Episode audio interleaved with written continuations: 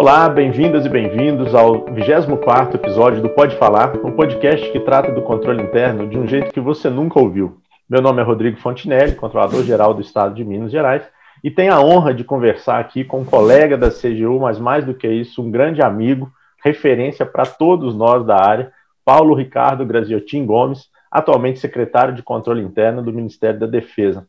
Paulo, muito obrigado por ter aceito, tenho certeza que vai ser muito proveitoso para todos que é, trabalham nessa área de auditoria, controle, gestão de riscos, e é um grande prazer tê-lo aqui conosco. Eu que agradeço. Muito obrigado, Rodrigo, pelo honroso convite. Bom, gente, eu acho que quase todo mundo já conhece, mas para quem não, não ainda não, não sabe do extenso currículo aí do, do Graziotin, como eu falei, ele é auditor federal de finanças e controle da CGU, graduado em economia, mestre e doutor pela Universidade de Wisconsin, já foi secretário de controle interno em alguns ministérios, como o Ministério da Cultura, Ministério do Meio Ambiente, e agora, como eu falei, está na defesa. Paulo, vamos lá, vamos começar. Já não tem jeito da gente fugir um pouco do tema é, pandemia, né? Você já passou por N fases aí é, é, nessa democracia toda, mas é, queria que você me falasse se, mesmo com todas as, é, as turbulências que você já vivenciou ao longo da sua é, carreira aí de mais de 30 anos, queria saber, você já viu uma, a nossa atividade, essa nossa atividade de controle, tão afetada assim como acabou sendo em relação a essa pandemia do Covid-19? É. Bom, Rodrigo, realmente nós tivemos aí um baita de um cisne negro, né? É, isso aí impactou demais, porque a nossa atividade ela tinha uma característica muito dialógica, presencial da entrevista, da, da atividade, principalmente da auditoria de conformidade avaliativa, né? E a auditoria operacional, que essa, essa então, é, é, ela é rica no encontro, né? No encontro com os gestores e nas oficinas de trabalho, porque uma auditoria operacional nós temos lá na, por exemplo, é, na avaliação de, de ambiente, o diagnóstico de ambiente, nós temos lá análise SWOT, análise stakeholder, na avaliação de, de processo, nós temos análise RES, mapa de processo, na avaliação é, de resultado, nós temos lá indicadores de desempenho, né? É, matriz balanceada de indicadores. Tudo isso a gente levanta numa, em muita conversa, em muita reunião de trabalho, workshop, e nesse particular da consultoria, consultivo, é, de uma auditoria operacional sob demanda, a gente foi bastante impactado, né? Mas não nós, todo mundo corporativo, né? Interessante que a, eu assino a, HSM Management, né? É uma versão de fevereiro, janeiro, fevereiro de 2001, é, na página 29, ele traz uma pesquisa que foi feita junto a 418 empresas é, brasileiras, 844 respondentes, né? E a, exatamente a transformação digital em tempos de pandemia, né?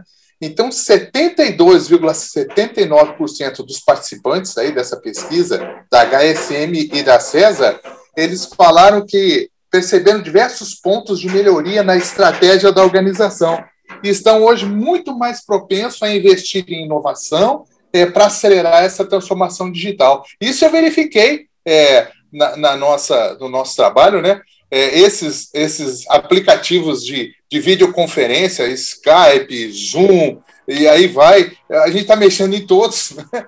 Então, é, eu, eu consegui participar de um evento do CONAS para milhares de pessoas, assim, de forma síncrona, é, que, que eu, eu, vi, assim, potencialidades é, é, é ímpares né, nessa questão, e isso o pessoal nessa resposta também falou, né? 71,34% deles falaram que a, a pandemia antecipou melhoria de processos é, e o desenvolvimento de novas soluções digitais, né? E 50,06 participantes relatam que o negócio foi muito impactado pelo Covid-19 e estão se reinventando para sobreviver. Então, na realidade, a gente teve aí essa, esse, esse Covid, a gente tem que ver também o lado positivo, sabe?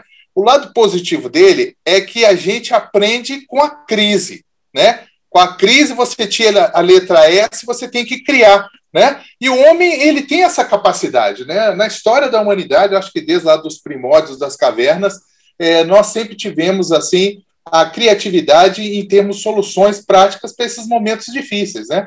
É, confesso que eu que já estou assim é, chegando ao final da minha carreira né, na, na ativa, é, eu nunca tinha visto nada tão impactante como essa, essa pandemia. Obrigado, Paulo. É, a gente corrobora né, que dentro da CGE com o que a gente tem visto né, em termos de é, não apenas de teletrabalho dos auditores, mas acho que principalmente capacitação, né, como a gente conseguiu é, atingir e ser atingido por capacitação é, de uma forma diferente e de uma forma, é, pelo menos, mais econômica, com certeza, né, por, por não ter aqueles deslocamentos, aquelas questões todas. Então, é, corroboro aí com a sua primeira resposta. É, Paulo, você acha dentro disso tudo aí, você acha que essas ferramentas tecnológicas, você até citou é, algumas no caso de, de comunicação, né? É, mas essas que tiveram mais uma ascensão acelerada agora na época blockchain, dentre outros, é, você acha que dentro da, da, atividade de auditoria, elas é, chegaram realmente para ficar? É, eu, olha, eu vou, vou responder um depende. Eu acho que na seara da avaliação, onde as atividades são mais repetitivas, eu acho que elas chegaram forte. Na vertente da consultoria, eu já acho que a questão da, da relação humana ela ainda é, é fundamental. Né? Então, é, mas uma questão que a gente pode é, abordar aqui é que a única certeza em relação ao futuro da nossa atividade é que ele não será aquilo que é provável que ele seja. Então, a, a, a não linearidade, né, um momento disruptivo da nossa atividade, né, é o que o Renato Russo cantaria lá nos Índios, né, o futuro não é mais como era antigamente, né. Então, a, a disrupção e a turbulência desses acontecimentos aí, incluída a, a pandemia, estão se sobrepondo a uma lógica tradicional histórico-evolutiva, né, em ritmo acelerado. Então, é, tá, tá difícil de enquadrar o um mundo em equações, né? Então, o Michel Godet, que é o pai da prospectiva estratégica, né, que é, é o pano de fundo aí da análise de cenários, da ISO 31010, ele fala que os modelos são invenções do espírito para apresentar um mundo que nunca se deixará encerrar na jaula das equações. Então, tá difícil de achar uma equação aí para a gente tentar ver esse futuro que se nos apresenta, né? Então, é, eu, eu acho que nós temos que estar focado nessa questão do espírito do tempo, né? O Zeitgeist do é, alemão John Herder, né, filósofo, é, a gente tem que ver que está todo um clima cultural e intelectual numa, permeando a atmosfera global é, e com os, os, anseios das pessoas, né? E, o que, que elas estão buscando nesse momento difícil, né? Então, acho que a gente vai aprender, né? Tem dois, duas formas de aprender é, pelo amor, que eu acho que é a forma muito sábia de aprender, mas pela dor, né, que ela é uma oportunidade ímpar também da gente, é, quem já teve a oportunidade é, de, de, vivenciar assim, um momento de grande crescimento com a dor, sabe que ela é uma boa professora também. Né?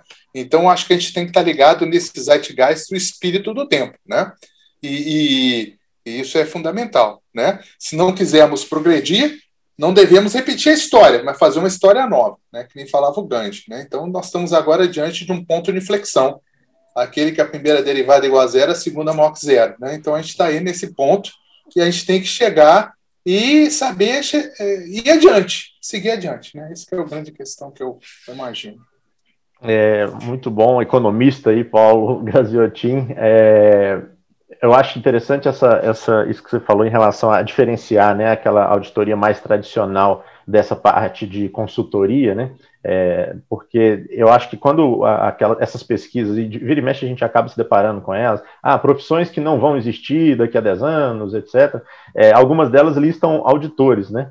É, e eu sempre é, sou um pouco cético em relação a isso, porque se a gente pensar naquela questão simplesmente né, de, de cara crachá, de conformidade, é, até concordo que ela tende né, a ser cada vez, é, é, a, a cada vez a gente usar menos recursos é, humanos para isso, né? É, e a tecnologia vem aí para nos ajudar em relação a isso. Mas essa parte de consultoria é, é, a cabeça, né? É pensando mesmo. E aí eu acho que a gente tem um potencial gigante ainda para evoluir muito mesmo porque a gente não. Agora que a gente começou, né, nós auditores internos pelo menos, agora que a gente tem começado nos últimos anos aí, talvez uns 5, 4 anos para cá, a, a, a, explorar um pouco mais essa vertente de consultoria. Né, e eu acho que é, que é um caminho é, sem volta e até mesmo para a nossa sobrevivência, vamos dizer assim. Paulo, é, eu ia até te perguntar em relação à, à parte né, de, dessa inserção de tecnologia de dados é, para romper definitivamente com a, com a, forma tradicional de se fazer auditoria, mas acho que você acabou é, respondendo um pouco na anterior. Eu queria é, que você, né, com toda a sua experiência, é, você acha que os auditores internos eles estão preparados? Né? Uma coisa, olha, esse, esse, é, esse o cenário está dado, né? a tendência é essa, mas é, você acha que eles estão preparados para esses novos desafios? É, olha só, assim? as organizações são as pessoas, né? Eu, eu acho que a abordagem é, contemporânea do management ela se divide em três aspectos: aquela abordagem mais tradicional sistêmica, né? uma abordagem contingencial, que até bem pouco tempo atrás era, um frenesi no mundo da ciência das organizações, né? Então a organização ela se porta conforme as circunstâncias, né? E uma abordagem que está voltando muito forte, sabe, Rodrigo? É incrível. Nós estamos vivendo aí hoje novos paradigmas né, digitais na, na, na humanidade, mas o homem está experimentando uma certa, um certo saudosismo dos anos 80, sabe? É, principalmente na área da gestão. Então, hoje está muito forte uma abordagem culturalista da gestão, que em 1985 era o pessoal estudava no meio acadêmico. É, o Joseph Uran né, e o, o saíram dos Estados Unidos, foram para o Japão, as indústrias japonesas, a, a Matsushita, a Honda, né, é, explodiram aí em, em produtividade, em qualidade, e o pessoal foi estudar lá o que, que aconteceu no Japão e se depararam com cultura organizacionais ímpares, né? É, e cultura organizacional para nós seria aí uma equação composta por crenças, essas crenças também chamadas de mentalidades, mindsets, né? Mais valores, aquilo que está explicitado no, nos documentos organizacionais, código de ética, política, né? Mais comportamentos e atitudes.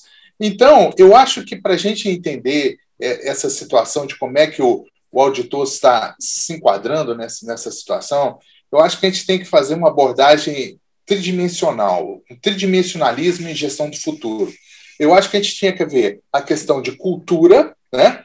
Então, é, uma questão sobre modelo de negócio e uma, uma terceira sobre que liderança é necessária na auditoria interna para a gente saber seguir adiante, né? Então, em termos de cultura, é, Peter Drucker, que é o, o doutor gestão, né, o pai da administração moderna, é falecido em 2005, ele fala que a cultura, ele falava que a cultura come a estratégia no café da manhã, né? Então, a questão cultural é muito forte, né? É, Caio Serrati, que é, é, um rapaz relativamente bem novo, mas que é professor da ENAP e hoje é um formador de opinião aí nas redes sociais, ele fala que cultura é o código-fonte, é o alicerce é ela que molda a nossa realidade atual e futura. Né? Então, é, nós temos que tentar ver como que a gente vai fazer gestão de cultura. E aí, para a gente mudar. E não podemos nos esquecer da metodologia que eu acho que é a mais é, acertada em gestão de mudança, que é a metodologia de Kurt Levin. Né? Kurt Levin imaginava três momentos para se fazer a, a, a mudança é, é, é efetiva, seria um primeiro momento, é, é como se comparasse com um, um, copo de água com gelo. É descongelar esse gelo, é, é mudar o status quo, e mudar o status quo também fazendo uma rotatividade de funções, mudando pessoas, né? É, e aí passa a ser um segundo momento, que seria o um momento fluido, líquido, né? É, que o Bauman utiliza sobre essa questão do, da, da, liquidez, e aí se trabalhar o quê? Novas crenças, novos valores, né? trabalhar esse mundo cultural. É, e Kurt Levin fala que num terceiro momento se, se, se teria o recongelamento com novos é, padrões, né, novos procedimentos operacionais. É, a questão segunda, o modelo de negócio, é, nós temos que ver que a avaliação, é, o, o Carl Frey e o, e o e, que foi professor, professor de, de, da Universidade de, de Oxford, falou que em 2033 a chance da auditoria tradicional de conformidade ser robotizada era de 94%. Né? Essa pesquisa é, do Benedict Frey e, e, e, dois pesquisadores, apesar que são pesquisadores da área de TI, tá? então pode ser que tenha algum viés aí, tá? não são da área de sociologia, são, são pessoal da área de tecnologia.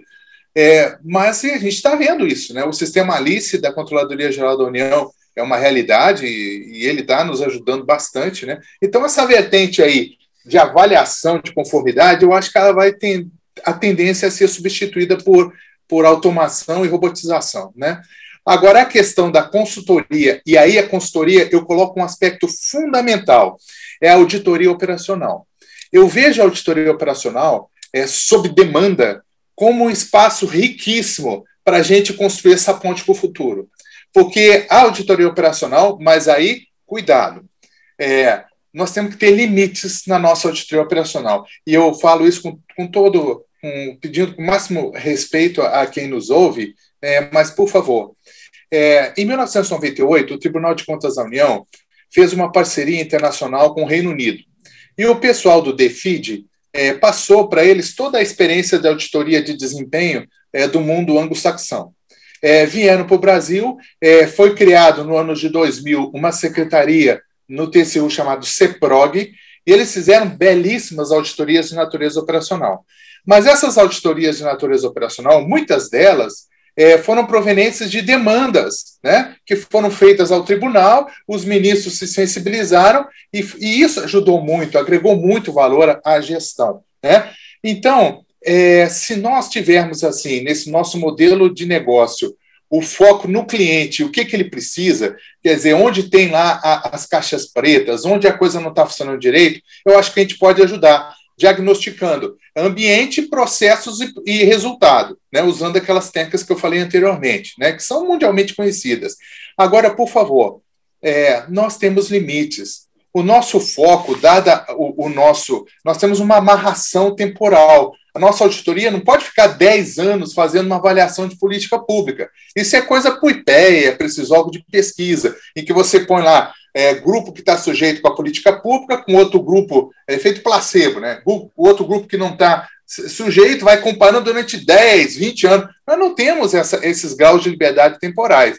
Então, é com todo o respeito, eu acho que na auditoria operacional nós temos que focar no output, no produto, é, sobre, sobre as três dimensões: eficiência, eficácia e, e é, economicidade. Tá? Se a gente for é, querer fazer avaliação de políticas públicas em termos de efetividade e equidade, como alguém, a, a gente corre um risco muito grande do nosso relatório ser uma conversa assim, tipo espuma de cerveja, papo de barzinho, né? E isso é muito ruim. É, alguns economistas, é, a gente que fez economia, e eu sei que o Rodrigo é economista também, a gente tem aquela, na economia, os ceteris paribus, né? Então a gente faz lá o nosso modelo, uma regressão múltipla, y é função de, de x, de z e de t, é, mas tudo, tudo mais constante no universo. Só que o mundo não é assim. Né? O mundo Exato. não é assim.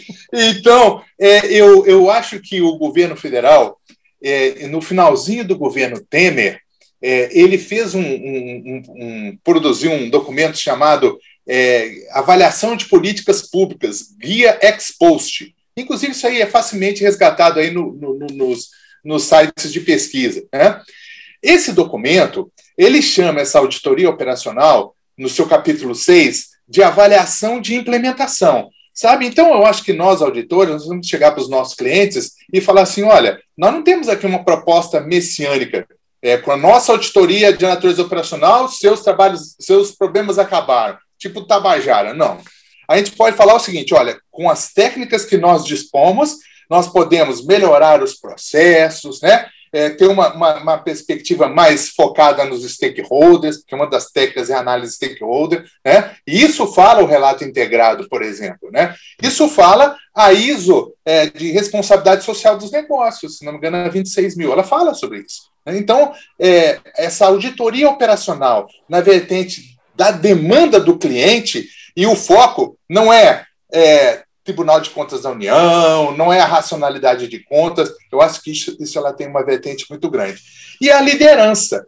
E a liderança, é, é, eu queria fazer aqui um, um, um, um, comentário que eu, eu acho muito importante. Por quê? Porque a Universidade de Harvard já se debruçou sobre isso. Né? Então, a liderança ela não é a mesma em todos os, os estratos hierárquicos organizacionais. Né?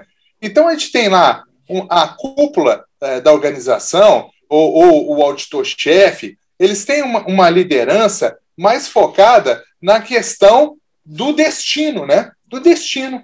Então, essa, essa liderança, e, e, a, o pessoal de Harvard faz uma, uma, uma analogia com o jogo de dama. Jogo de dama, todas as peças mexem igual, sabe qual é a direção para ganhar o jogo. Né? Então, a cúpula organizacional tem essa, essa visão de liderança.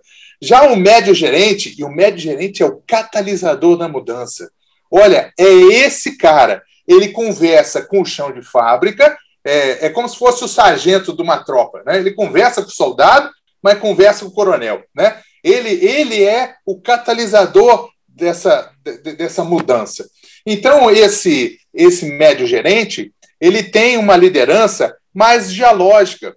O jogo dele é mais o jogo de xadrez. Ele sabe cada peça, ele sabe que o bispo move as potencialidades do bispo, do cavalo, da torre, né?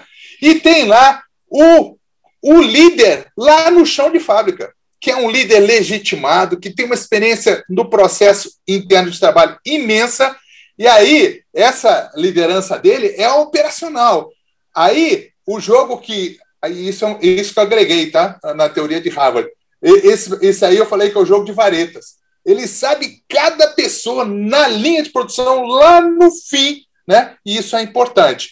Então, o auditor interno ele vai conseguir mudar, e, e eu acho que todos nós somos adaptáveis, na medida em que a gente é, fortalecer uma percepção dos líderes de que as coisas precisam ser trabalhadas, inclusive os modelos mentais. Né? E, e sobre o modelo mental, quer dizer, as crenças das pessoas, isso deve ser trabalhado. Né? Isso já é uma coisa que Peter Senge é, tem falado aí no meio das organizações. E, e, e hoje nós temos a, a Carol Dweck, é, professora da Universidade de Stanford, tem um livro com best-seller mundial. É, o livro se chama Mindsets. Né? Então, o, o, o, o Daniel Kahneman, que foi prêmio Nobel de Economia de 2002, é, ele fala o seguinte: o que você vê é tudo o que há. Então, as nossas mentalidades elas são muito no sentido de induzir os nossos comportamentos. Né?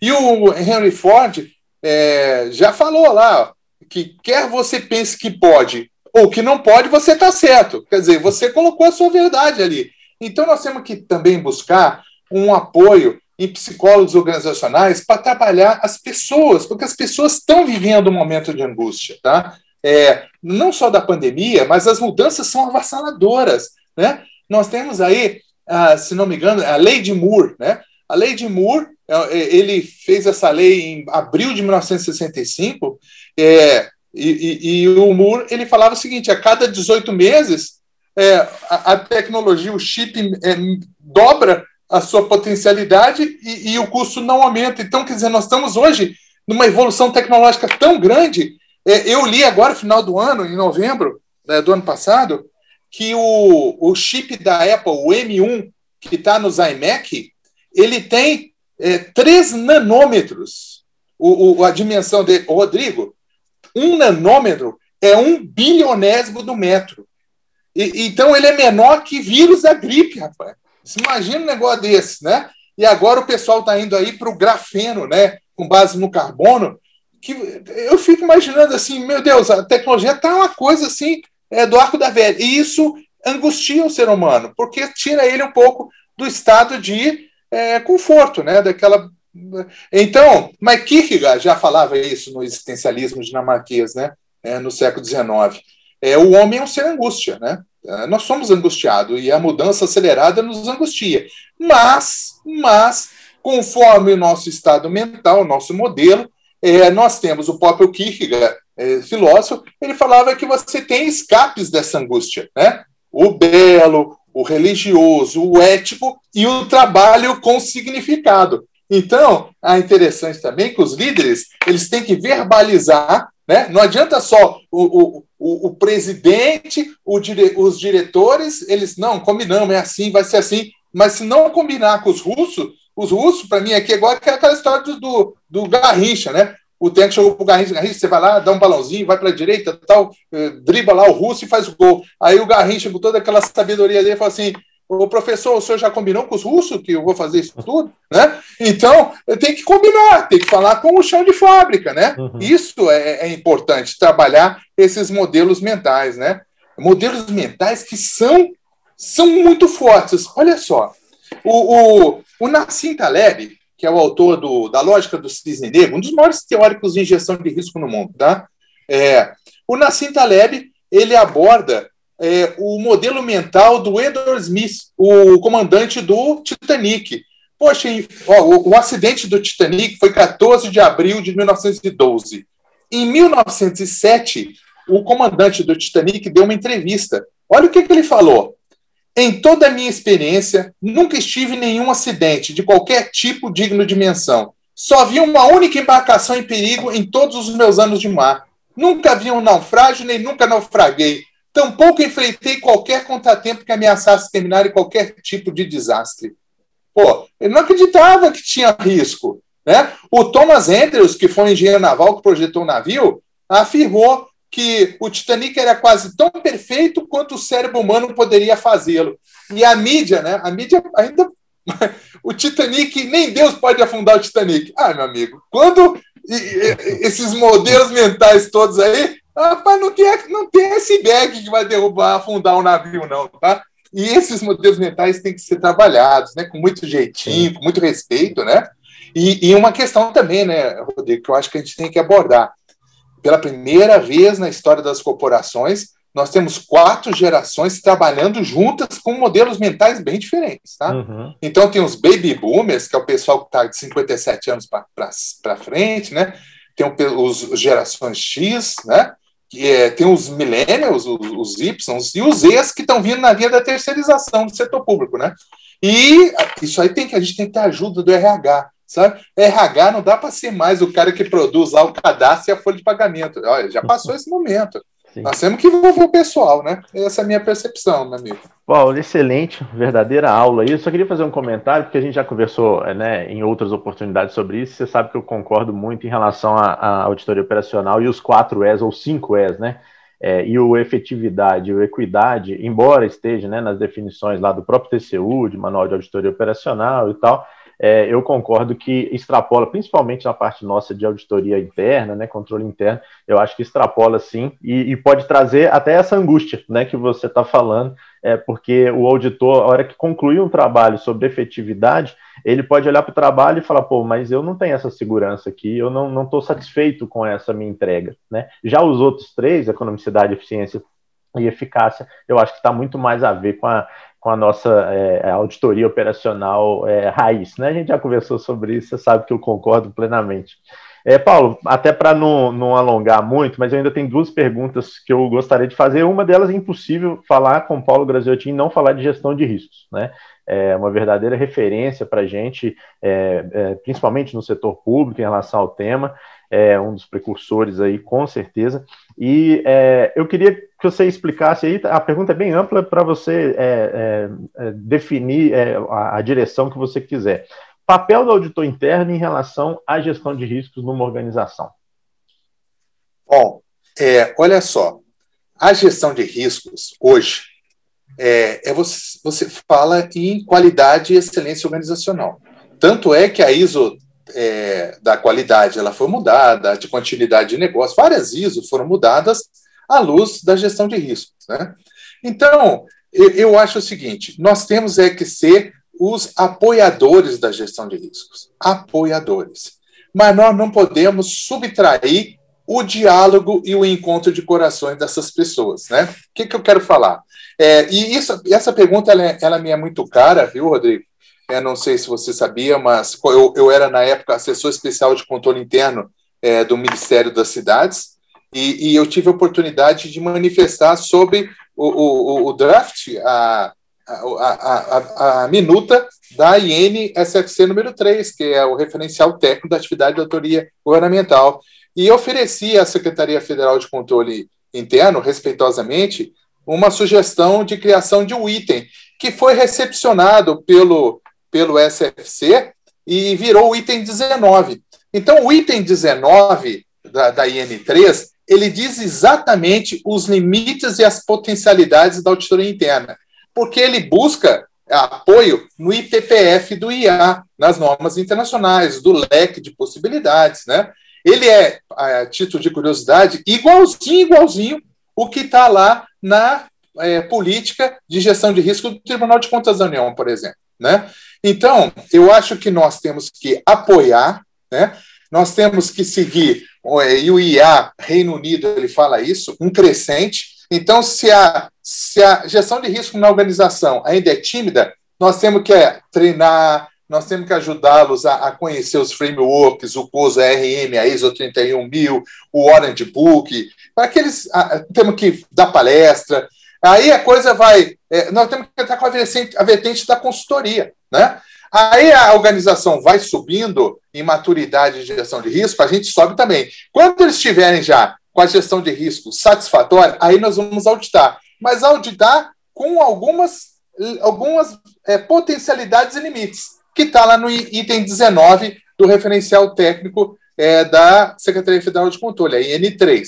É, então, ver se a, as práticas de gerenciamento de risco corporativo elas estão aderentes à política de gestão de riscos, né? se os apetites estão, a risco e as tolerâncias estão sendo fixadas e explicitadas claramente, né? para que qualquer observador possa entender o porquê. E isso é muito importante, por quê? porque tem um impacto fundamental para o nosso serviço público. Olha só, se nós pegarmos o Estatuto do Servidor Federal, e aí eu peço é, desculpa, porque eu não conheço qual é a legislação do governo de Minas, tá? É, mas no governo federal, é, é, é, é a, a, o Estatuto do Servidor Público, a 812 de 90, ela vai falar lá no artigo 122, 121, que o servidor público ele pode ser responsabilizado por omissão. Então imagine que você faz é, um, uma avaliação dos riscos usando aquele critério é, universal de probabilidade de impacto e você venha a colocar é, no, no, num diagrama de, de riscos, né, um mapa de calor, o risco verdinho com baixa criticidade e de repente esse risco venha a se materializar, né? E aí pode ser que alguém desavisado é, venha perguntar assim, mas vem cá, você conhecia esse risco, por que você não adotou nada? Não, eu não adotei nada, por quê? porque o, o, a, a, a cúpula falou que naquele processo interno de trabalho o apetite a risco era tal, e ele ficou abaixo, então a gente não fez nada. Né? Aí fala assim, mas está documentado isso? Isso aí está provado que foi assim? Né? Então observe o seguinte: eu estou passando numa situação meio como que a Bíblia fala, né? Não dá para colocar remendo novo em pano velho. E, na realidade, toda essa normatização do direito disciplinar, ela não está é, muito moderna, não perto desse mundo da governança e gestão, que vem a gestão de risco muito forte. Então, é importante a gente é, ajudar a colocar isso aí no, no, no, nas políticas de gestão de risco. Olha, se tiver um critério pré-estabelecido, não vai se, se, aplicar a questão da omissão naqueles riscos de baixa criticidade. A gente tem que dar uma desagueirada, porque nós somos terceira linha, de, né? antigamente de defesa, agora terceira linha. Nós estamos ali para que uh, o, saia gol para o nosso time, para que os objetivos sejam atingidos. Né? É, agora, a gente nunca pode chegar. É, imagina só, é, foi feita uma pesquisa, é, acho que, que, foi no ano, já tem alguns aninhos aí, pela KPMG. Ela falou assim: o que, que impactava a gestão de riscos? É, acho que foi em 2016 ou 2013, não me, não me recordo agora. E um dos aspectos era a dificuldade no partilhar do saber.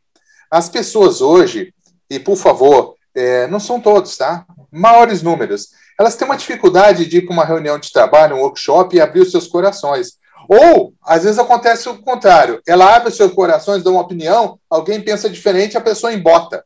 Né? Uhum. É, então, a gente tem que entender que, a partir do momento que se reuniram, né, ficaram lá vários momentos discutindo a identificação dos riscos inerentes, analisando causa e efeito, avaliando probabilidade de impacto, concebendo os controles internos preventivos mitigadores. É, e, poxa, isso foi um esforço maravilhoso. A, a, o pessoal, os teóricos da gestão de risco, fala que esse é um fomentar de um debate estratégico. As pessoas deixam de perceber a, aquela visão assim departamental de caixinha. Ela começa a ver o processo, ela começa a se sentir partícipe de algo melhor. Então não pode o auditor depois falar assim, pô, por que, que vocês não viram o risco tal? Aí eles vão perguntar para o auditor assim, cara, você estava na reunião?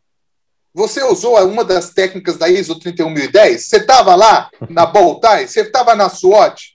Você estava na, na árvore de probabilidade? Você avaliou isso aí?